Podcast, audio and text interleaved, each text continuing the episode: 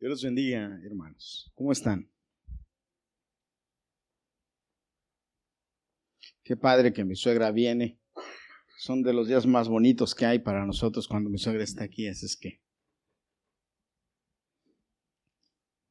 nos da mucho gusto que venga.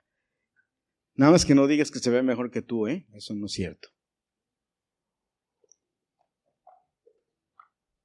Hemos estado predicando palabra, ¿verdad? Bonita.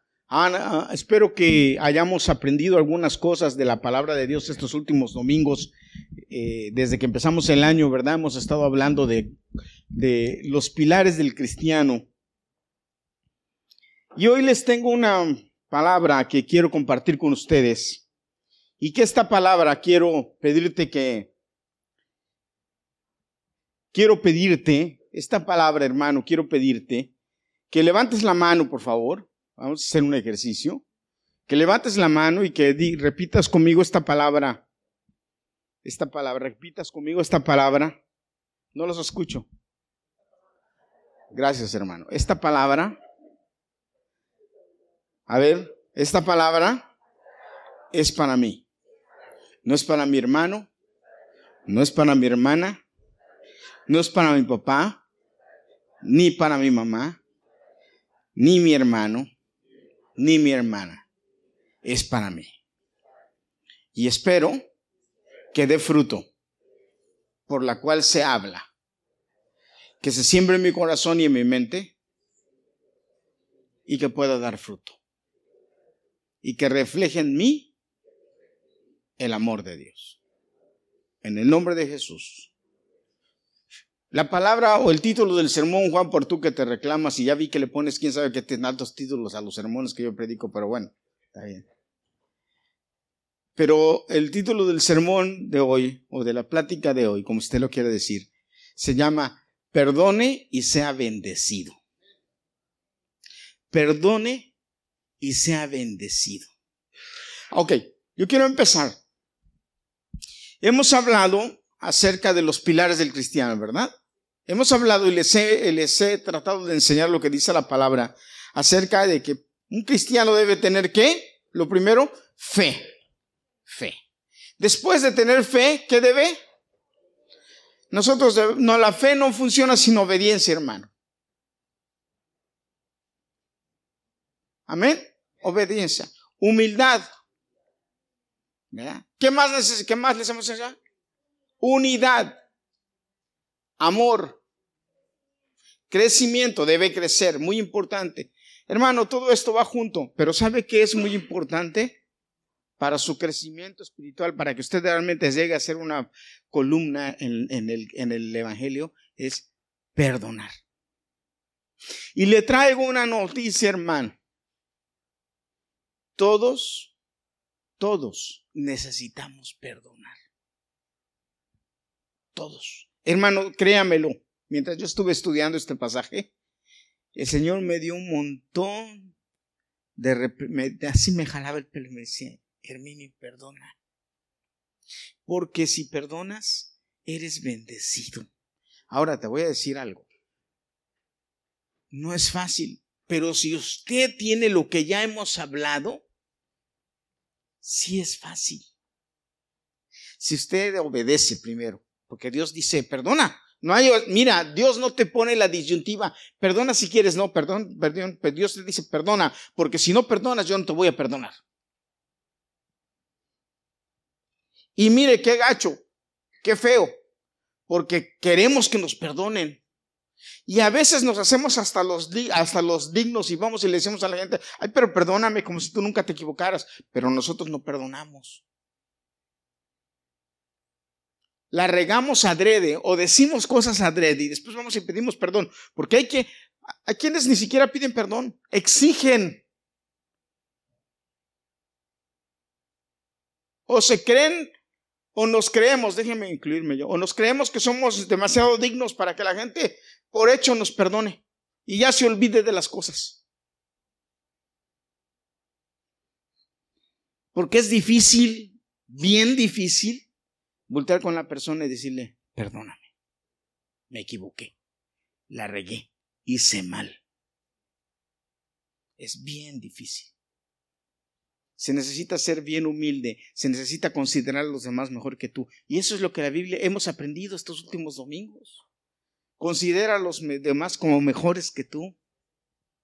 Y hermanos, si obedecemos estas reglas, podemos ir fácil al mar, al lago del perdón.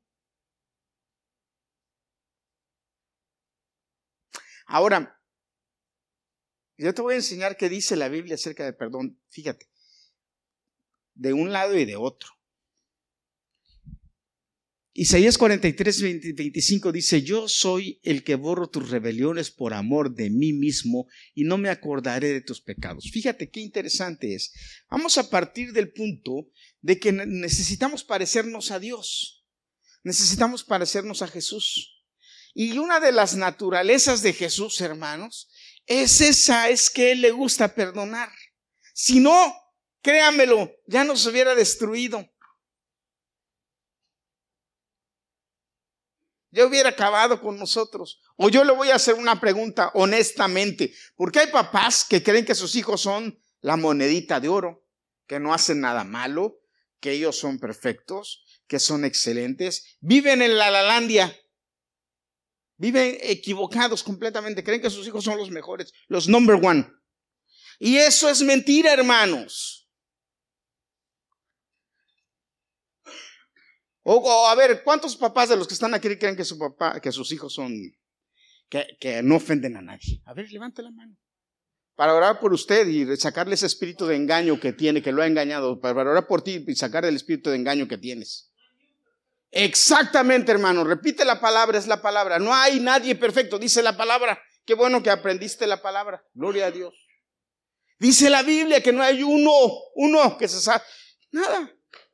Gloria a Dios por esa palabra que no te la reveló carne ni sangre, sino el Espíritu. Amén.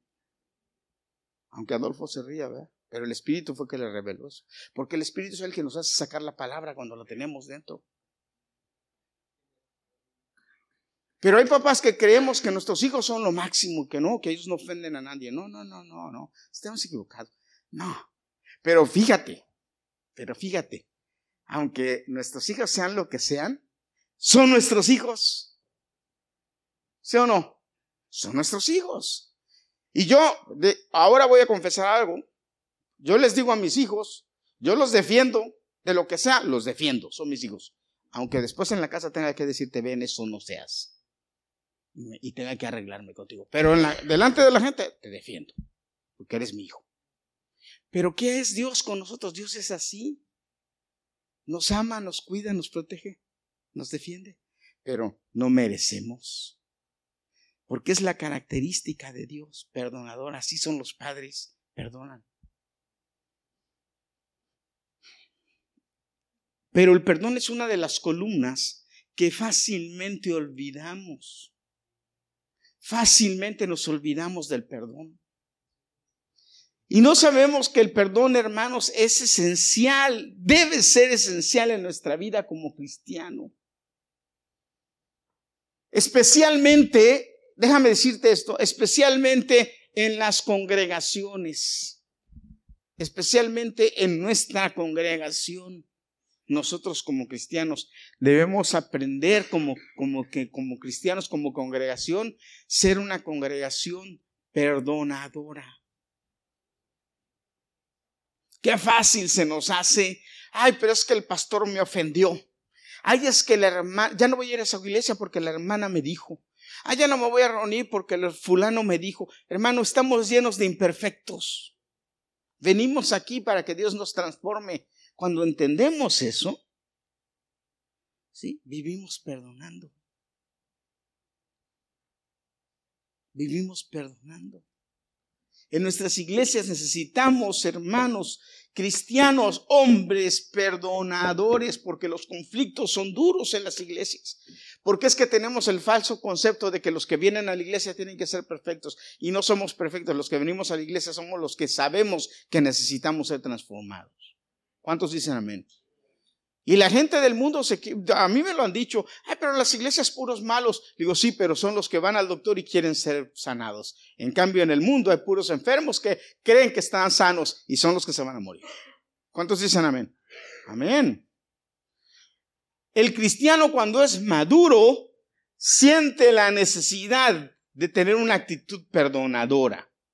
Ya acuérdense que yo les prediqué uno de estos días anteriores, no me acuerdo si el pasado o el antepasado, sí, que el cristiano maduro, el hombre maduro, como lo, como lo dijo Pedro, el padre, no el niño ni el joven, sino el padre, es aquel que aprende a ver las cosas como Dios las ve. Y cuando aprendes a ver las cosas como Dios las ve, no hay ofensa para ti. A todo le podemos dar el beneficio de la duda. Hoy que el hermano no me saludó, a lo mejor el hermano a lo mejor no me vio, no me saludó porque no me vio. Dios lo bendiga, o yo voy y lo saludo. Hermano, créame, déjeme decirle, cuando a mí alguien se me va sin saludarlo, yo me preocupo. Antes, cuando era inmaduro, un bebé que empecé a pastorear, porque cuando empecé a pastorear yo, yo era, a cualquiera le cortaba la cabeza. Pero ya Dios me ha transformado. Gracias a Dios. Pero ahora, hermano, antes cuando era, cuando era un bebé yo decía, pero ¿por qué no me vienen y me saludan si yo soy el pastor? Ahora no. Ahora yo digo, chins. Se me fue fulanito y no lo saludé. Se me fue sutanito y no lo saludé. Se fue y no lo saludé. El hermano se salió a medio servicio y no lo saludé. Se salió cuando estaba dándole la bendición y no lo saludé. Y me pesa, no lo saludé porque a veces es el único momento que tengo para saludarlo, abrazarlo y verlo y decirle, hermano, Dios lo bendiga. Pero ya pensamos diferente. Estamos educados y hemos vivido en una sociedad, hermanos, donde el amor propio se enaltece, en donde la burla al perdón se ridiculiza, porque vemos a aquel que va a pedir perdón y en lugar de humillarnos y abrazarnos, lo, hacemos bullying del que pide perdón. Nos reímos del que pide perdón. En lugar de perdonar y sentir una satisfacción enorme de, de, pedir perdón, sentimos una satisfacción enorme de, vengarnos de las personas. O cuando vemos que al que nos hizo algo le pasa algo malo, nos alegramos por lo que lo pasó, ignorando lo que la palabra de Dios dice. Esa es la sociedad en donde vivimos. Una sociedad en donde yo debo tomar la venganza en mi mano, en donde hay tanta violencia por venganza y no existe el perdón ni la misericordia. Nosotros no debemos vivir así, porque la palabra no nos enseña eso. La palabra me enseña, mía es la venganza, yo pagaré. ¿Cuántos dicen amén? La Biblia dice, no paguéis mal por mal. ¿Cuántos dicen amén? La Biblia dice, bendecida los que os maldicen. ¿Cuántos dicen amén? La Biblia dice, hazle bien al que te ultraja, al que te persigue, al que habla mal de ti. Hazle bien. ¿No está incluido el perdón ahí? Pero cuando manifestamos perdón, estamos diciendo que no importa lo que el otro me hizo, mi capacidad de perdonar es muy grande. Hermanos, Dios perdona por naturaleza. Fíjate, Éxodo, en Éxodo capítulo, en Éxodo capítulo 34, versículo 6, Moisés va a empezar a trabajar con el Señor, con Dios, con Jehová Dios, vea, Moisés. Y Moisés le dice, ok, yo voy a sacar a tu pueblo, yo voy a llevarlo, no más bien ya lo había sacado, yo voy a llevarlo a la tierra prometida donde tú me mandes. Pero le dijo Moisés a Jehová, pero muéstrame tu gloria. ¿Se acuerdan de ese pasaje? Le dijo a Dios, muéstrame tu gloria, quiero verte. Y, Dios le dijo, no me puedes ver. Dice, el que me ve se muere. Pero te voy a dar un chance, le dijo. Métete detrás de la roca. ¿Se acuerdan de ese pasaje o no? Métete detrás de la roca, dice. Y la hendidura que está ahí en esa roca, por esa roca ahí yo voy a asomarme. Fíjate qué maravilla, dice, me voy a asomar. Dice, y tú vas a ver mi gloria. Pero por esa rendija, si no me puedes ver directamente, porque si me ves directamente te mueres. Y yo no quiero que te mueras, le dijo Moisés, pero tú, dijo, por la rendija de esa roca, tú esa roca, tú ves, tiene una rendija, pero no me, no me imagino la rendija. Ha de haber sido como cuando pasa el sol y una rendija deja la luz del sol pasar. Algo así. Dice la Biblia que Moisés se asomó. Fíjate, que pasó la gloria de Dios y Moisés se asomó. Pero fíjate qué es lo que Moisés dijo cuando vio la gloria de Dios. Yo quiero que, que te imagines a Moisés viendo la gloria de Dios. Y entonces lo que Moisés dice de la gloria de Dios. Y dice, Jehová, Jehová, Dios fuerte, misericordioso y piadoso, tardo para la ira, grande en misericordia y verdad, Dios perdonador. Hermano, yo quiero que te detengas un momento ahorita y pienses en todo lo malo que Dios te ha perdonado. Porque ni tu esposa, ni tu esposo, ni tu amigo, ni tu amiga, ni tu vecino, ni tu vecino, nadie, Dios te ha perdonado. ¿Y sabes qué dice? Que Él toma tus pecados y se olvida de ellos que guardas misericordia a millares, que perdonas la iniquidad, la rebelión y el pecado.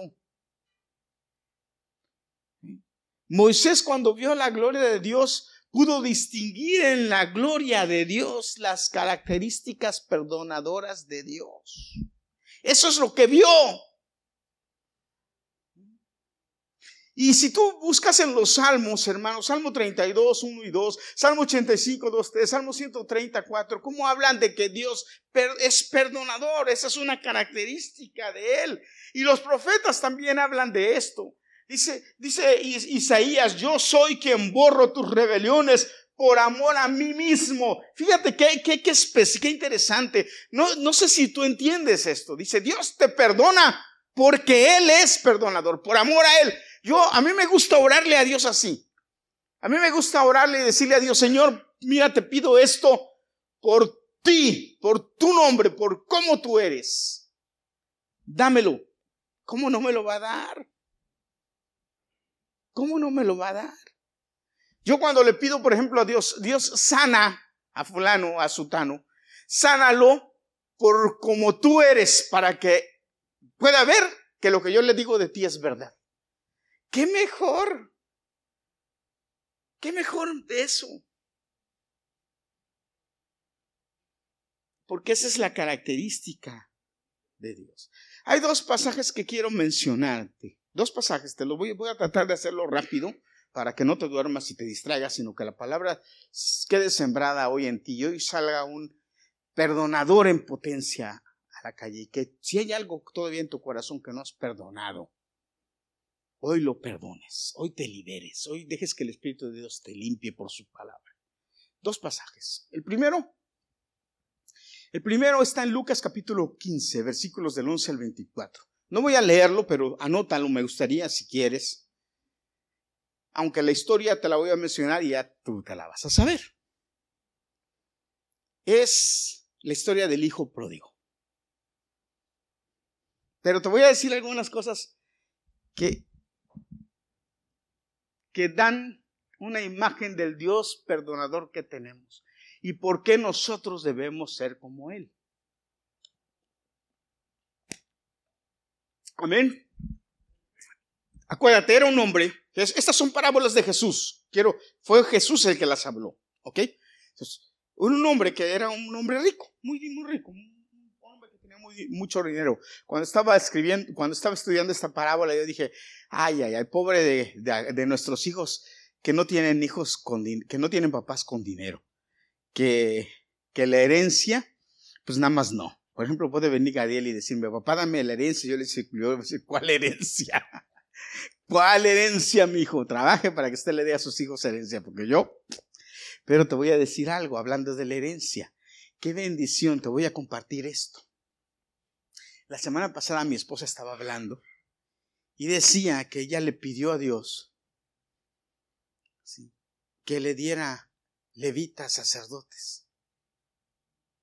y se los ha dado. Ahora escucharon el testimonio de Gadiel, a mí me da mucho gusto porque Dios lo está usando para, para crear levitas. Y eso a mí me llena de gozo. Pero yo no sé si, yo creo que tú sabías, o no sé si sabías o no, Liliana, pero fíjate qué interesante, hermanos, cómo Dios trabaja. Liliana, cuando nos casamos íbamos a tener hijos, Liliana hizo el pacto con Dios de tener, de que Dios le diera levitas y le dijo, dame levitas, tú dame levitas, sí. Señor, y dame para lo que le haga falta económicamente y yo me encargo de llevarlos y traerlos y darles de comer. Y hermanos, Dios ha sido fiel hasta hoy. Pero esa oración de Liliana fue una oración eh, continua, diría yo, de una, de una oración muy parecida que tuvo mi mamá cuando se iba a casar. Y cuando estaba preparando este sermón y estaba viendo esto, yo me quedé pensando y dije, wow, cómo Dios, el Espíritu de Dios te mueve a hacer pactos con Dios de acuerdo a los planes que Él tiene contigo. Mi mamá le dijo, a, fíjate, mi mamá le dijo a, a, Dios cuando se iba a casar, porque mi mamá nos lo contaba, Dios le dijo, solamente te pido dos cosas, me voy a casar con este hombre. Ya después les cuento bien la historia de cómo fue que mi mamá se casó con mi papá, pero bueno, me voy a casar con este hombre. Pero solo te pido dos cosas, le dijo.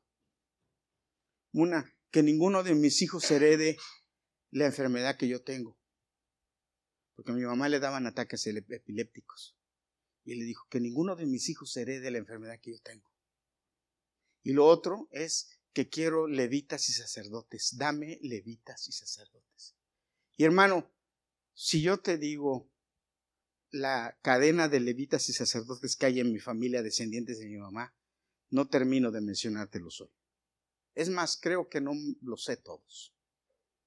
Pero en, casa, en la casa de mi mamá, en la descendencia de mi mamá, hermanos, la respuesta de Dios es bien clara. Levitas y sacerdotes, ¿cierto? Hombres y mujeres. Y 40 años después, más o menos, no sé cuántos años después, no he hecho la cuenta. Viene Liliana y hace el mismo pacto con Dios, el mismo pacto en herencia. Pero no nada más eso, sino que vemos la mano de Dios respondiendo y confirmando. ¿Ves qué importante es eso, hermano? Pactar con Dios. Bueno, pero entonces viene el hijo pródigo, viene el hijo, ¿verdad? volviendo al tema de, la herencia. Y le dice uno de los hijos, tenía dos hijos, el menor va y le dice al papá, papá, dame mi dinero. Dame mi dinero, dame mi herencia, porque me voy. Y, algo que me llama la atención de este hijo eh, eh, y del papá es que el papá no le dice que no. Y el papá no le, no le eh, pone peros, ni le pone trabas, ni le pone nada, sencillamente le dice sí y le da la herencia y le da su dinero. Este hijo, hermanos, era un hijo fatuo, era un hijo avaro, era un hijo egoísta, ansioso de dinero por el cual no había trabajado, un, joven que, que quería eh, usar y, abusar de lo que era de él, pero que no era el tiempo correcto para que lo tuviera.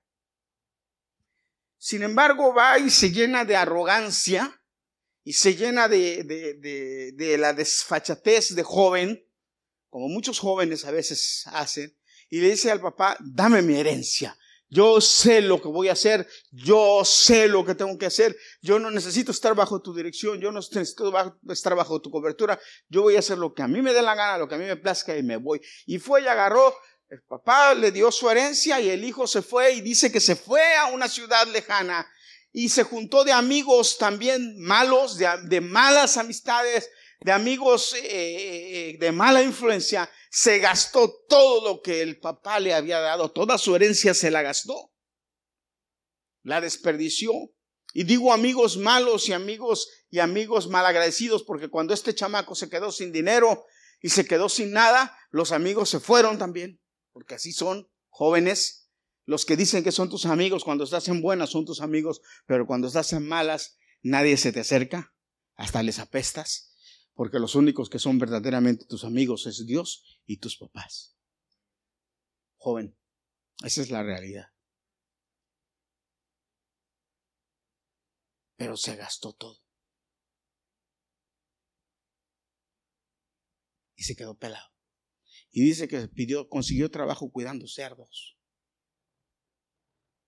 Y que una vez estaban, estando cuidando los cerdos, dijo que hasta ganas de comerse las algarrobas, las hierbas que le daban a los cerdos, pero dice que no se los podía comer porque nadie se las daba. O sea, no eran de él. Y quiero decirte que para la calidad o para el, nivel de este joven había tenido estar cuidando cerdos, era lo, no era lo más bajo, era más que bajo. O sea, él había caído en lo más bajo que podía existir. Después de haber tenido la, la, la facultad de ser hijo. Y cuando está ya como hijo, sin dinero, sin herencia, sin nada, ¿Ya saben qué fue lo que pasó? ¿Ya sabes qué fue lo que pasó? Derek, ¿sabes qué pasó? ¿O no sabes lo que pasó? Fíjate. Este joven dijo, voy a irme, me voy a levantar y voy a irme a la casa de mi padre. Porque en la casa de mi padre, hasta los jornaleros, hasta los criados, viven mejor de como estoy ahora voy a ir a la casa de mi padre y le voy a pedir perdón. Y le voy a decir que me perdone. Le voy a decir que pequé contra él y que pequé contra el cielo. Que no soy digno de que me llame hijo otra vez. Que me tenga como un siervo, como un jornalero, como un trabajador. Y dice que se levantó, se decidió, se levantó y se fue a la casa arrepentido, humillado, dispuesto a pedir perdón y dispuesto a trabajar por su comida. ¿Eso era una buena actitud? Hermano, ¿era una buena actitud? Sí, era una actitud buena, aceptable. Era una actitud de corazón, ¿verdad? ¿Verdad que sí? El, joven de corazón se arrepintió y fue a la casa de su padre. Ahora, fíjate qué interesante, y esto es lo que quiero, en lo que quiero que pongamos atención. Dice la escritura ¿eh? que cuando el joven venía, mi papá, a mi papá le gusta, le gusta, yo lo oí predicar de esto muchas veces. Y papá decía, fíjate, que desde que el hijo se fue, el papá se sentaba todos los días en la puerta de la casa viendo hacia el camino donde se había ido su hijo a esperar que su hijo regresara. Que todos los días hacía eso el papá. Yo no sé de dónde sacó mi papá esto, pero la Biblia no dice eso. Pero la Biblia sí me, sí me habla de las cien ovejas. ¿Se acuerdan de las cien ovejas?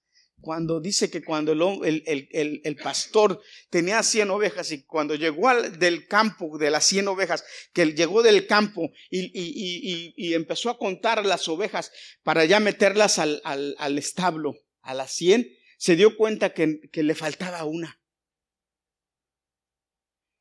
Y dice que cuando se dio cuenta que le faltaba una, él lloró, porque él sabía que la responsabilidad de la oveja era de él y metió las 99 en el, en el corral, las aseguró y se fue otra vez de camino a buscar la que se le había perdido.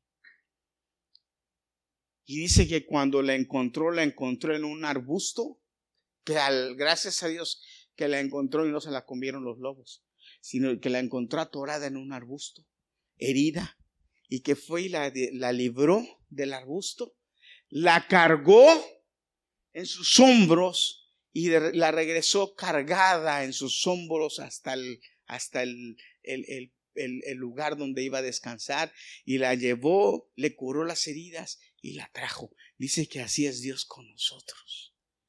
Entonces por eso yo sí puedo entender que el papá estaba esperando a su hijo que volviera. ¿Sabes cuando nosotros vivíamos en México, a un lugar un poquito lejos de la Ciudad de México, en la misma Ciudad de México, pero lejos, por Ecatepec, allá por una, casi de, de las iglesias hacíamos, de casi todas las iglesias hacíamos más de una hora y media de camino. Y a veces estábamos en actividades de la iglesia y nos tardábamos y llegábamos a la casa a las 12 de la noche, doce y media de la noche. Y a nosotros nos daba mucho gusto que, a mí personalmente me daba mucho gusto, que a veces yo llegaba, llegábamos a las doce y media, una de la mañana, bajábamos del autobús y la primera figura que encontrábamos en las paradas del autobús era mi papá con su gabardina parado esperándonos en la parada del autobús. Y nunca le preguntamos, papá, ¿cuánto tiempo tienes esperándonos? Papá, ¿cuánto, tiempo tienes parado esperándonos? Papá, ¿cuántos autobuses han pasado y tú vienen ahí, vienen ahí y no, y no, y no? ¿Cuánto tiempo? No le preguntábamos. Sencillamente bajábamos, lo abrazábamos y le decíamos, papá, y el papá nos abrazaba y nos llevaba a la casa. Así es Dios con nosotros, hermanos. Y yo creo que así era Dios con este joven. Y sabes, dice la Biblia, escucha, que el, joven venía de camino y que apenas el papá lo alcanzó a mirar de lejos. Y el papá entonces fue, corrió, abrazó a su hijo y lo besó. Pero esto es lo que quiero que pongas atención. El hijo traía un discurso para darle al papá de perdón. El hijo pensaba que quizá el papá le iba a decir, a ver, ahora sí te fuiste, te gastaste todo bueno para nada. Y vienes bien apelado. Mira nada más cómo vienes andrajoso, sucio. No eres digno de ser mi hijo.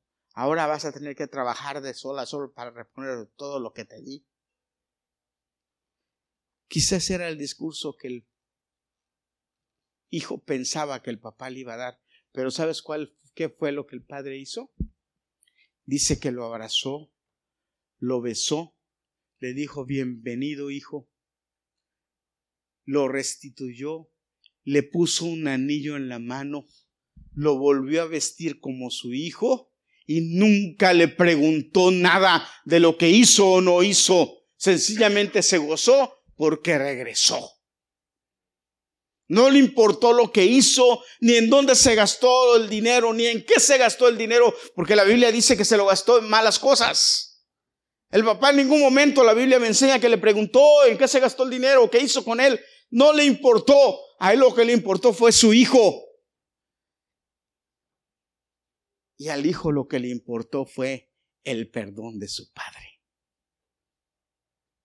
Inmediatamente sintió el perdón y se sintió hijo nuevamente. A tal grado que no se vuelve a hablar de eso, se, entra al, al, al, pari porque el papá hizo un pari. Y él entra al pari y no se vuelve a hablar de eso, no se vuelve a hablar de eso. Esa es la clase de perdón que Dios nos da. Y esa es la clase de perdón que Dios quiere que tú y yo demos. No preguntamos por qué o por qué lo hiciste. Oh, si te perdono, pero ¿por qué lo hiciste? O oh, si te perdono, pero ¿por qué hiciste esto si me lastimaste? Dios, Dios quiere que perdonemos, no importa cómo fue mi papá, no importa cómo fue mi mamá, no importa cómo fue mi esposo o mi esposa. No importa cómo eso fue o, la situación de esto eh, o aquello o de mi compañero o de aquel que me hizo esto. No importa. El perdón no es condicional. El perdón sencillamente se da. Pero cuando se da el perdón de una manera espontánea, cuando entiendes que lo único que puedes hacer tú es perdonar, que no tienes otra opción. Y te voy a explicar por qué en el segundo pasaje. Ya te enseñé la clase de perdón de Dios, pero ahora te voy a enseñar por qué nosotros debemos perdonar así. Mira, hay otra parábola que Jesús habla en Mateo capítulo 18, y si quieres anótalo, anótalo. Capítulo 18 de Mateo.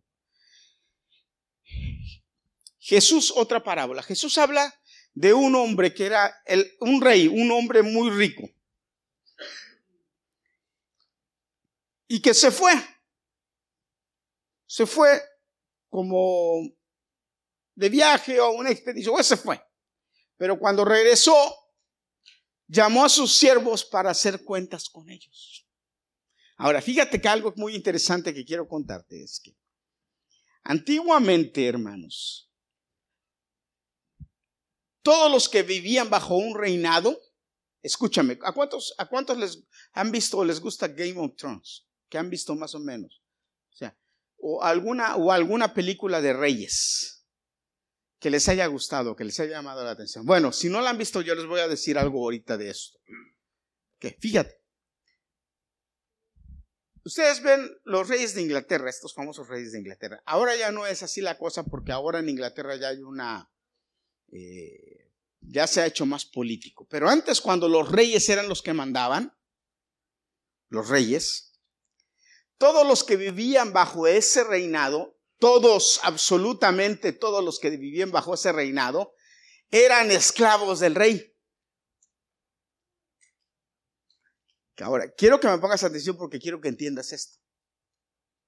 Todos los que vivían bajo el imperio del rey eran esclavos del rey.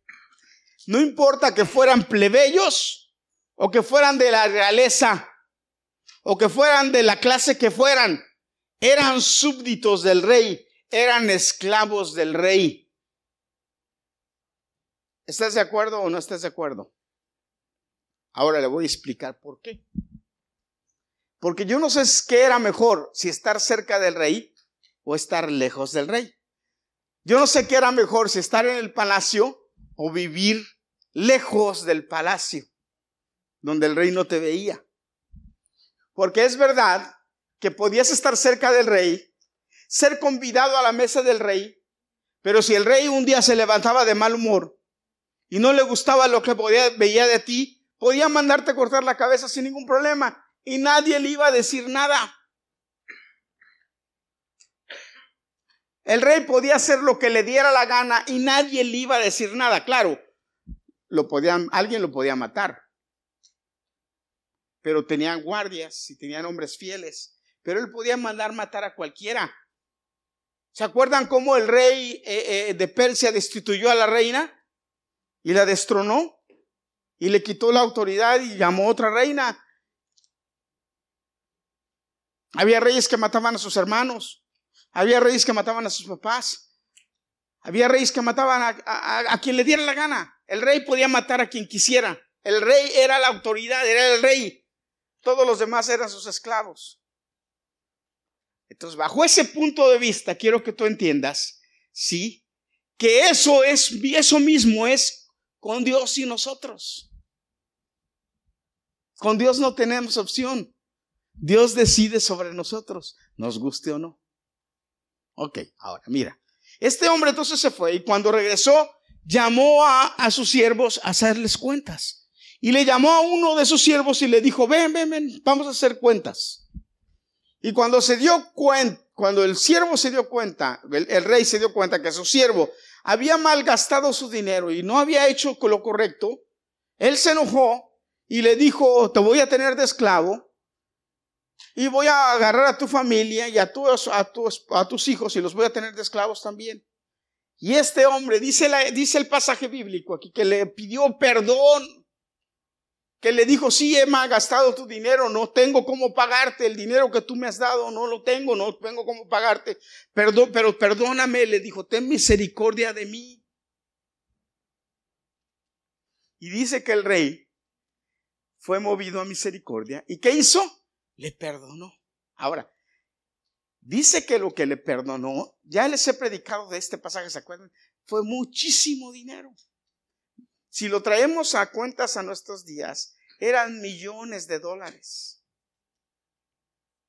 Pero lo, que quiero que entiendas es que el rey lo perdonó, el Señor lo perdonó porque tuvo misericordia de él. Ahora, fíjate, Este pasaje puede ser muy parecido al pasaje, a, o podemos hacerlo a nuestros días, como Dios y una persona inconversa o del mundo. Dios es el soberano y de repente le llama a un hombre del mundo y le dice, te vamos a hacer cuentas, o cualquiera de nosotros le dice, hacemos cuentas, hagamos cuentas, me debes. Cualquiera de nosotros, hermanos, son, le debemos a Dios. No hay cómo pagarle, salimos reprobados. ¿Se acuerdan de esa canción? Yo mientras estaba estudiando esto, me acordé de esa canción que dice, soy deudor a ti, Señor, soy deudor de tu gran amor y lo único que puedo hacer es amarte y adorarte. Hermanos, nosotros le debemos a Dios todo, todo lo que tenemos es porque Dios nos los ha dado. Pero si Dios nos llama a cuentas, ¿sí? Salimos debiéndole, no hay cómo pagarle. Estamos reprobados. Merecemos la muerte, dice la Biblia. Amén. Pero ¿qué pasa? Dios nos perdonó. ¿Cuántos de los que están aquí fueron perdonados? Ahora, vamos a hacer este ejercicio, hermano, rápido. Vamos a hacer este ejercicio antes de que se me duerman. ¿Cuántos de los que están aquí han sido perdonados? Levante la mano. En serio. Si usted no ha sido perdonado, no la levante. Pero si usted ha sido perdonado, levante la mano. Ahora, fíjese lo que le voy a preguntar. ¿sí? Si usted que levanta la mano cree que, que si Dios es justo, lo que debió hacer es matarlo. Si Dios es justo, lo que debió hacer con usted es matarlo, con nosotros o conmigo, es matarme. ¿Entiendes, Derek, lo que quiero decir o no? Más o menos. Ok, fíjate. Dios nos ha dado todo, hijo. La vida y todo lo que tenemos es porque Dios nos lo dio. Y Dios nos dice que hagamos bien y que vivamos bien. Pero nosotros hacemos mal y decimos mal y actuamos mal. Aún queriendo hacer lo bueno, hacemos lo malo. Y eso, dice la Biblia, hay una palabra que dice la Biblia, por cuanto todos pecaron, están destituidos de la gloria de Dios. O sea, porque tú pecaste, mereces morir. Porque la paga del pecado es muerte. ¿Me explico? O sea que nuestro pago no es vida, no, no merecemos vivir. Si nos traen a un juicio y nos hacen un juicio, salimos culpables. Entonces hemos sido perdonados porque Dios tuvo a bien perdonarnos. Ahora, eso es lo que quiero que entiendas que Dios nos perdonó porque Él es misericordioso, porque Él es así. Él nos perdona. Él envió a su Hijo Jesucristo y por eso nos dio perdón. ¿Entendemos eso, hermanos? ¿Cuántos dicen amén? ¿Lo entendemos? Ok, listo. Este hombre estaba en esa misma posición que nosotros ahorita. Entonces este hombre sale perdonado y se encuentra a uno que le debía muy poco dinero, pero le debía. ¿Y qué pasa con él? No lo perdona. No lo perdona. Y no nada más no lo perdona, sino que lo condena. Y lo condena a él y condena a él y a su familia también. Y los demás que lo ven, que hace eso, viendo que lo acababan de perdonar, se sintieron muy mal, tristes, y fueron y le contaron al rey lo que hizo. Y el rey lo llamó y entonces le dijo, ¿por qué no perdonaste a este 100 dólares que te debía? O lo voy a poner de otra manera. ¿Por qué no le perdonaste a este que te dijo una mala palabra? Cuando yo te perdoné a ti, todas las groserías, malas actitudes, los pecados, las abominaciones que hiciste y el asesinato que cometiste y el robo que cometiste. Te lo doy eso, te lo perdoné yo. Y él porque nada más te dijo una mala palabra, tú no lo perdonaste. ¿Por qué? Ahora te voy a castigar. Y lo castigó. Este es el punto de lo que quiero enseñarte hoy.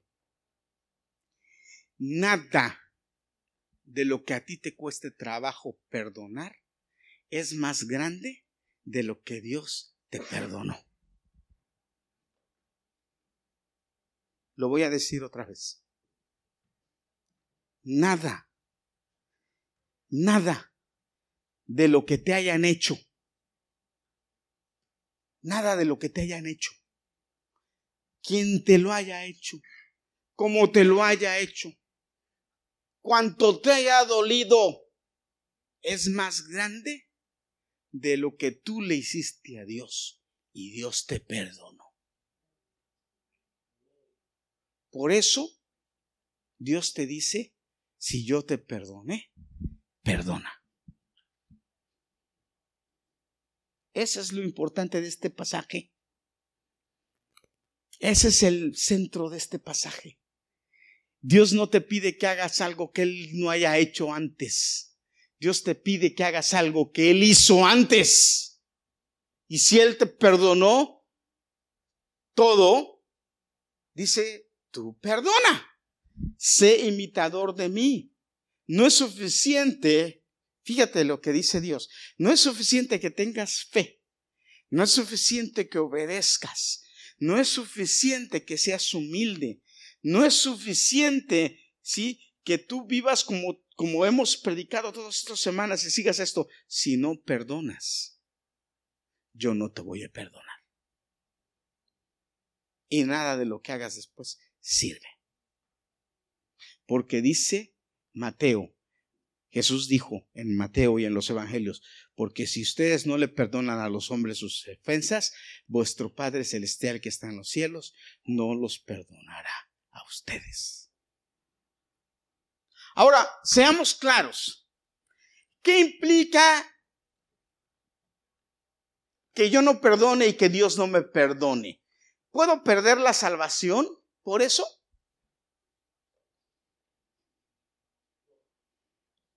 ¿Puedo perder la salvación por eso? Ya se atrevió a, a Julio a decir que no. ¿Dejas de ser hijo? Esa es la pregunta interesante. ¿Dejas de ser hijo? Hermano, te voy a decir honesto, te voy a ser honesto. Cuando yo estudié esto y me puse a pensar, yo le dije, ay Señor, qué duro. Qué duro porque, porque tú, el perdón es para salvación. ¿Eh? El perdón es para salvación. ¿Cuántos dicen amén? El perdón es para salvación. Y si Dios no me perdona, pues ¿qué, qué va a pasar conmigo? Ahora, digamos que no, que sí soy salvo. Pero, pero te voy a traer tres cosas ahorita. La primera es que dice la Biblia que si yo no perdono, adquiero tres cosas. Y eso lo dice la Biblia claramente. Las detengo la mano de Dios para bendecir mi vida. Dice la Biblia que si yo no estoy a cuentas con mi esposa, Dios no escucha mis oraciones. O sea que si yo me peleé con mi esposa y ella me dijo algo que me ofendió y yo no la perdono, el simple hecho de yo no perdonarla a ella, eh, Dios no va a oír mi oración. Mateo capítulo 5 dice, mira, si traes tu ofrenda al altar y ahí te acuerdas de que tu hermano tiene algo contra ti, detente. No traigas tu ofrenda al altar. No, no, no. Ve, ponte de acuerdo primero con tu hermano. Ponte a cuentas con tu hermano. Eso quiere decir, pídele perdón a tu hermano. Ahora, fíjate lo que dice la Biblia, escúchame porque quiero que seamos claros. Dice, si te acuerdas de que tu hermano tiene algo contra ti, no si tú tienes algo contra él, si él tiene algo contra ti, ah, carambas, no es que si yo lo ofendí, es que si él me ofendió. Si es, él me ofendió, entonces yo tengo que ir a pedirle perdón. Así es como trabaja. Es que así es como trabaja Dios. Nosotros le ofendemos y Dios viene y te dice, hijo, no te preocupes, te perdono. ¿Sí o no? Nosotros le ofendemos y Dios viene y te dice, no te preocupes, te perdono. Porque es que así es, si alguien nos ofende, de repente Marisa me dijo algo que no me gustó, yo le paso la mano y digo, ay hermano, no te preocupes. Todo está bien, todo está bien, todo tranquilo. Como decía el abuelo de Liliana, aquí todos bonitos. Es que el perdonar está el humillarse. Dice, está bien. No importa lo que el otro me hizo, yo lo perdono. Así es que, hermanos, nosotros debemos aprender a perdonar todos los días, así como la misericordia de Dios es nueva todos los días. Nosotros perdonar todos los días. Estamos a manos, estamos, no me debes nada, estamos libres de deudas. No, no guardamos rencor, no guardamos resentimiento, no guardamos nada, porque además eso hace que la bendición de Dios se detenga para nosotros, hermanos. la falta de perdón detiene la bendición de Dios en nuestras vidas. La falta de perdón detiene la bendición de Dios en nuestras familias.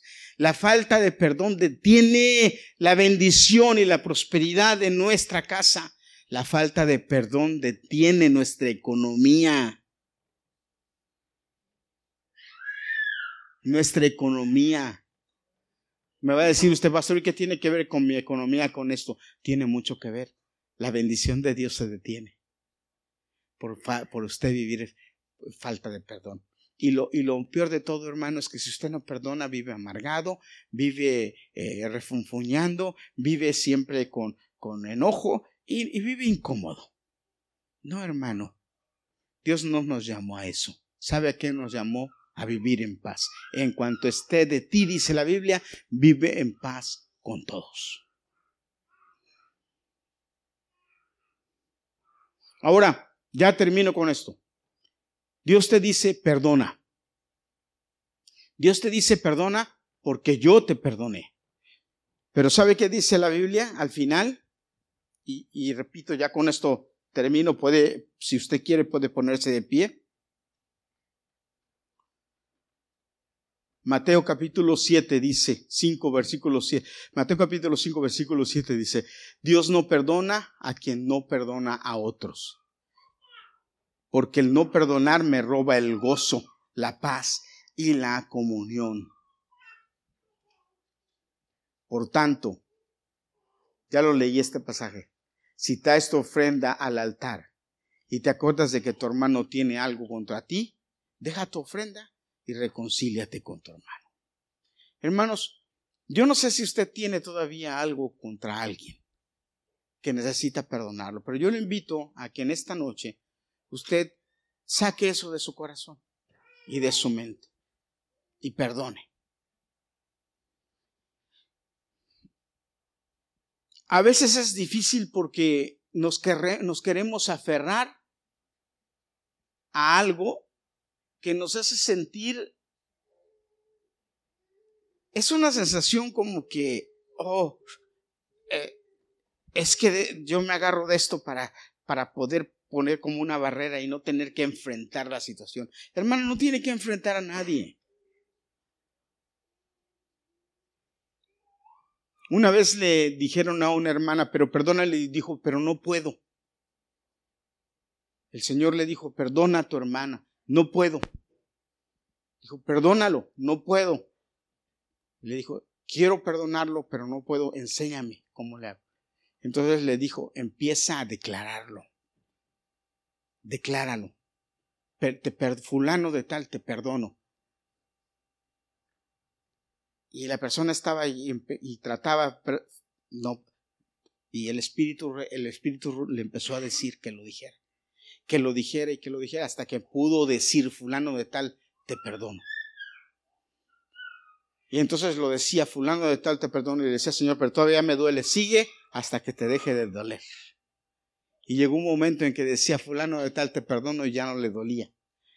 Y llegó el momento en que se encontró con esa persona y cuando se encontró con esa persona pudo abrazarlo y hablar con él sin ningún problema porque ya mucho tiempo antes lo había perdonado. Pero el principio es decir, yo, yo te perdono. No importa. Pero hermano, déjeme decirle, cuando usted lo perdone o lo diga, dígalo en serio. Perdone. Porque si usted lo hace, entonces usted está ganándose el perdón de Dios. Perdona nuestras ofensas, dice la oración así como que nosotros perdonamos a los que nos deben. Póngase de pie, hermano, fíjese. ¿Cuántos creen que Dios tiene que perdonarles los pecados? Dice la Biblia que Él ya nos perdonó, pero ¿cuántos han vuelto a cometer un pecado que dicen, chin, ya otra vez la regué y necesito que Dios me perdone? ¿Cuántos? ¿Verdad? Nos equivocamos seguido. Entonces, ¿qué le tengo que decir al Señor? Señor, perdóname como yo perdono. Pero ¿cómo le vas a decir al Señor, Señor, perdóname si yo todavía no perdono a fulanito, a sutanito? Ese sí, Señor, perdono, pero a ese no. Como la suegra aquella, ¿se acuerda de la suegra aquella que se estaba muriendo? La suegra aquella, porque las suegras son especiales. Dios bendiga a las suegras. ¿Cuántos dicen amén? Dios bendiga a las suegras. La suegra se estaba muriendo, hermanas, hermanos. Y se estaba muriendo la suegra y llama a la nuera. Le dice, llámale a María. Y ahí viene María. María era la, esposa del hijo mayor. Y la suegra siempre había odiado a esa mujer. Porque le había robado a su hijito el mayor. Y le dice, María, te estoy llamando porque ya me voy a morir. El Señor me está llamando y, y no quiero morirme sin antes arreglar cuentas contigo. Yo sé que te he hecho la vida imposible, eh, esto y el otro, pero yo quiero decirte que te perdono.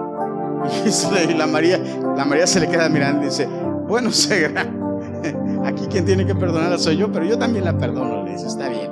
Dice, no, no, no, yo te perdono, le dice. yo también, ok, perdóname. perdóname, le dice la suegra. Perdóname y yo también te perdono, mi hijita, y la abraza y le da un beso. Dice, pero si no me muero, seguimos igual. Si no me muero, seguimos igualitos. No, hermano. Dios no quiere eso. Dios quiere que usted ame a sus nueras. Digo, Dios quiere que usted ame a todos. No fue para usted, hermana Anita, no sé qué. Dios quiere que usted ame a sus enemigos. Es difícil a los que lo maldicen, a los que los ultrajan y los persiguen, a los que dicen todo mal contra ustedes mintiendo. Perdonar para que Dios te perdone. Porque si no perdonas, Dios no te perdona. Pero vivir perdonando es muy bonito, hermano. Vivir en perdón. Mire, hermano, le voy a decir algo. Gracias a Dios que mi esposa y yo nos estamos haciendo viejos. Ya no peleamos, ¿verdad? Ya no peleamos. Si antes nos agarrábamos de vez en cuando y, y yo le hacía shows porque yo enojón, para eso sí, y le hacía mis shows y todo, aunque Julio se ríe y se refleje, se ríe porque se refleja. Pero entendimos, entendí, Señor, me dice que no, vivir en paz. Si con ella es con la que voy a vivir, ya mis hijos se van y me voy a quedar con ella, imagínense. Veo a Julio y a Marisa y digo, así es lo que, es lo que me espera. Entonces hay que vivir en paz. Ahora es mi, hasta mi jefa es, imagínense.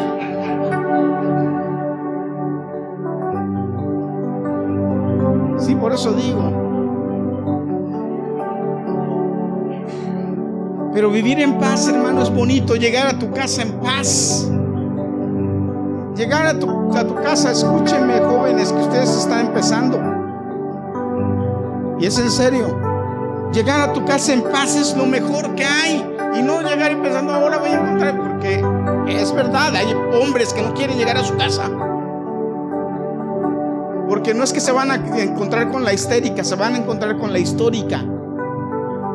Porque no está mal casarse con una mujer histérica, está mal casarse con una mujer histórica. Sí, la histórica es la que no se olvida de nada. Y fulano, ¿te acuerdas cuando nos hicimos novios que me dijiste esto esto? A mí no se me olvida. No te lo he perdonado. Oiga, hermano. Y el hombre, ¿te acuerdas cuando tú me hiciste esto? A mí no se me olvida. Hermano, no, perdone. Sáquelo de su vida. ¿Para qué? recordar malos momentos, momentos. Y, que, y, entonces me alimento de lo que me hicieron, por eso no perdono, porque es mi alimento. No deje que el diablo le robe la paz. No deje que el diablo le robe la bendición. Perdone y viva en paz.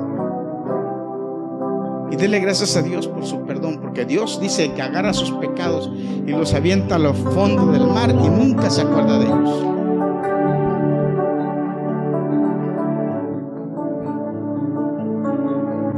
Y Dios te dice, perdona. Vive en perdón, porque te conviene. Levanta tus manos para recibir bendición.